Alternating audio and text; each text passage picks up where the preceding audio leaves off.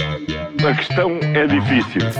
Eu acho que a sua questão é muito importante. Eu não lhe vou responder essa pergunta porque não me apetece. Ficará eventualmente a pergunta no ar. É uma boa pergunta essa.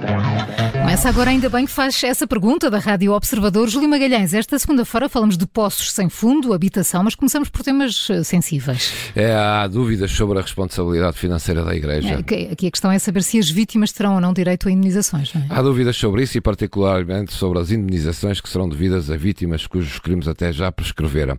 É evidente que não é o valor monetário que vai ressarcir as vítimas de todo o sofrimento ao longo de muitos anos, mas é o mínimo que a Igreja também tem de assumir. Ficar apenas pelo perdão e pela penalização com a expulsão de alguns padres não chega para se apagar tantas décadas de abuso, de silêncio total, umas por desconhecimento, outras por evidente encobrimento da verdade.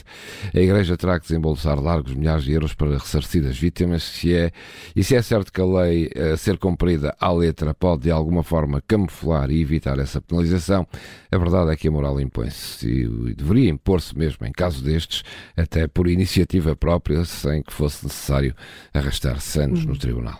Ó Júlio, e sobre as medidas para a habitação, não teria sido melhor discutir primeiro e decidir depois? Ora, ontem o secretário de Estado de Turismo, numa entrevista, disse que ainda vai haver discussão pública e discussão parlamentar e todos os contributos ao que já foi anunciado serão bem-vindos.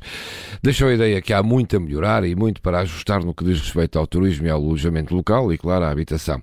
Ora, é como tu dizes, não teria sido- melhor uma discussão anterior com todos os interessados, agentes, com os partidos da Assembleia e depois disso anunciar medidas que não criassem tanta polémica, tanto desentendimento e, sobretudo, tanta confusão. É que são 26 medidas apresentadas assim, sem mais nem menos.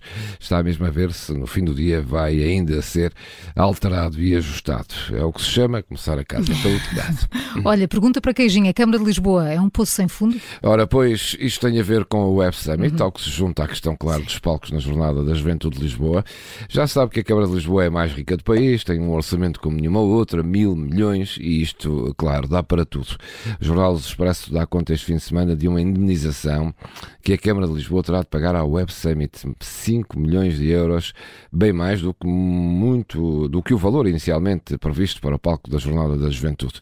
Tudo por causa de uma conta que está eh, por pagar desde 2019 e que não foi fechada. Um dia, eh, no final destes 10 anos de contrato com o Web Summit, se vão fazer as contas de quanto custou este evento aos contribuintes. E lá virá, desculpa, do costume. O retorno foi enorme. Júlio Magalhães e as perguntas que marcam a atualidade. Quarta-feira há uma nova edição. Até lá, se não ouviu esta desde o início, vai ficar disponível em podcast dentro de minutos. A questão é difícil.